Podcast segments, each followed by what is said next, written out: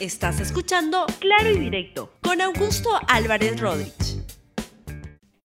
Bienvenidos a Claro y Directo, un programa de RTV por hoy en un horario diferente al, regular, que es las 11 de la mañana, porque estamos transmitiendo el Congreso de Visiones, que está muy interesante. Hoy viene la última, el último segmento de Visiones a las 11 de la mañana con el tema digital.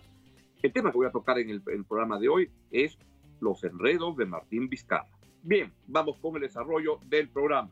Esta mañana el presidente de la República, Martín Vizcarra, sorprendió con unos anuncios desde el Consejo de Ministros, usualmente los hace hacia las dos y media, una, una y media, más temprano. Así es que va un resumen de lo que ha dicho el presidente, donde se refirió a los temas de las vacunaciones, se refirió al tema de este, lo que está pasando en el país con la, la ley del libro que la ha aprobado el día de hoy y también habló del partido de ayer que dijo que Brasil no necesita de la ayuda del árbitro para ganar. La verdad que estoy muy molesto con ese árbitro Vascuña. Vean un resumen rápido de lo que dijo el presidente Martín Vizcarra hace un ratito nada más. Es importante la rectificación. Y también estos tres meses los partidos políticos van a elegir sus candidatos para el Congreso y para la presidencia de la República, para las elecciones de abril del próximo año. O sea que en todo sentido, en el aspecto de salud, en el aspecto de educación, en el aspecto social, en el aspecto económico, pero también en el aspecto político. Es crucial estos tres meses, porque si tenemos buenos candidatos, va a haber buenas autoridades. Pero si no nos esforzamos, los partidos políticos, de escoger buenos candidatos, la población, por más esfuerzo que haga, va a tener que escoger entre los candidatos que propongan los partidos políticos. Hay mucha gente capaz en el Perú, hay mucha gente con ganas de trabajar, hay gente honesta que quiere contribuir con su país. Convoquen a ellos, aunque sean nuevos, convoquen a muchas mujeres que tienen gran esfuerzo y resistencia para el trabajo. Convoquen a la juventud para los candidatos al Congreso y a las planchas presidenciales. Y así vamos a tener la población, alternativas buenas entre quienes escoger. No nos dejen a la población buscando cuál es el mal menor.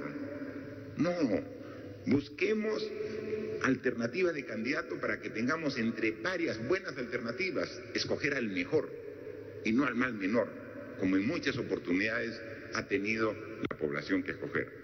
Entonces se dan cuenta lo importante y crucial que son estos tres meses, en todos los aspectos. Y luego, en el trabajo conjunto, es sumamente importante este esfuerzo de concertación que estamos haciendo entre el Ejecutivo, liderado por nuestro Premier, y el Congreso de la República.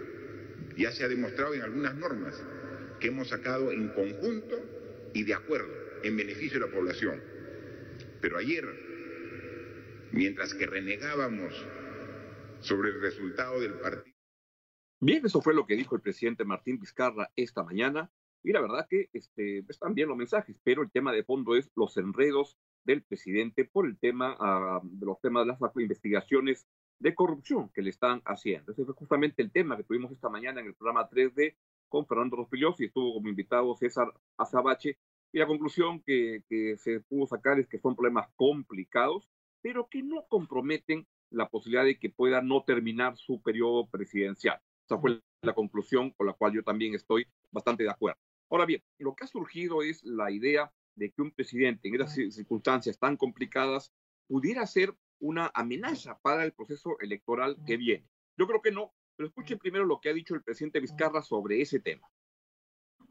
Con esto no decimos que no hagan investigaciones, que las investigaciones se hagan, se profundicen, vayan hasta lo más profundo y ahí van a determinar que siempre nosotros hemos actuado de manera correcta y honesta en beneficio de la población. están saliendo más testigos sobre este caso del soborno, Pueden salir, como digo, o sea, aquí hay una intención, lo que quisieran ahorita, la intención es tratar de sacar al presidente para que ya el Congreso, sin presidente, puede asumir decisiones como, por ejemplo, postergar las elecciones un par de años más. Entonces, hay, por eso, por eso, la idea es cambiar la estructura política dejando a la actual eh, gestión de gobierno eh, por un tiempo adicional. Y eso no es conveniente para la democracia. Nosotros por varios periodos ya estamos fortaleciendo nuestra democracia con el cambio de autoridades dentro de los plazos previstos. Cinco años debe ser un gobierno y cinco años debe dar la posta a quien viene. Cinco años debe ser un Congreso y, debe dar la posta. En eso estamos. ¿Se puede estar cocinando una vacancia en el Congreso? Seguramente, seguramente, seguramente hay esa voluntad, pero nosotros, dándole la importancia que el tema eh, merece, no nos desviamos de nuestra principal atención. Trabajar a favor del pueblo, como estamos hoy, aquí, en Marcopampa, en el distrito de Lajas, en la provincia de Chota. ¿Trabajando con quién? A favor de la niñez, a favor de la educación, a favor de los que siempre han estado olvidados. Estamos haciendo mantenimiento de caminos vecinales, que los alcaldes son testigos, que Bien, esto ocurre en un contexto en el cual algunas agrupaciones en el Congreso, como UPP, que son la gente vinculada a Antaurumala, que son como una especie de golpistas profesionales o frecuentes, digamos, junto con Podemos han estado especulando sobre una eventual vacancia del presidente Martín Vizcarra por las acusaciones que están ocurriendo, el caso Swing, el caso de, este, de, esto que se ha revelado, de un supuesto soborno al presidente de un millón de soles cuando era gobernador en Arequipa y otros casos más. Entonces, en ese contexto, este, no creo que vaya a prosperar en el Congreso esa, esa posibilidad, pero sorprendió la, la declaración de la ex premier Beatriz Merino diciendo que un presidente como lo está hoy en día Martín Vizcarra no tiene capacidad de, eh, que es un riesgo y que puede interferir en la elección normal que se debería realizar como el Perú merece el año 2021. Escuchen lo que dijo en el programa de Jaime Cincha en RPP en la televisión. Véanlo. Yo, yo creo que es una pregunta que tenemos que, en la que tenemos que meditar profundamente, sobre todo cuando estamos frente a una persona que nos ha demostrado en los audios que hemos podido escuchar con ocasión de Arequipa y luego con ocasión de estos, este, de, estos últimos audios de su secretaria, que dice una cosa en público y otra en privado, ¿no es cierto? Entonces, estamos frente a una persona que tiene un doble discurso, uno en público y otro en privado. Entonces, tenemos que eh, estar muy ciertos y muy seguros que el poder electoral va a poder caminar de manera transparente, independiente y que no va a haber intervención alguna del poder ejecutivo en el poder electoral y que los, peruanos tendremos una elección libre, libre y transparente como la, nos merecemos, porque eso es la democracia. Eso, es, eso es lo verdaderamente importante. Yo tengo una visión distinta a esa. Creo que más bien que todas estas denuncias que están ocurriendo lo que hacen es debilitar la posición del presidente Martín Vizcarra que vea esto que se está este, presentando otro fiscal, el fiscal Avia, Avia que está hablando de, este, de, invitar a declarar al presidente por el caso de pruebas rápidas y Miriam Morales. Escuche al fiscal. De unas reuniones que presuntamente se habían llevado a cabo en el Ministerio de Economía y Finanzas. Estamos hablando con la ministra y tengo entendido que también podía haber participado el señor presidente de la República. Se les ha cursado las invitaciones para que ambos, tanto la ministra de Economía y el señor presidente, puedan declarar y puedan esclarecer esa situación. ¿Por qué se ha dado? ¿Cuándo se ha dado? ¿En qué momentos? ¿En qué circunstancias? Él, él, solamente sí y la señora ministra saben de la reunión y son ellos los que nos tienen que explicar. ¿Con quién es esta reunión?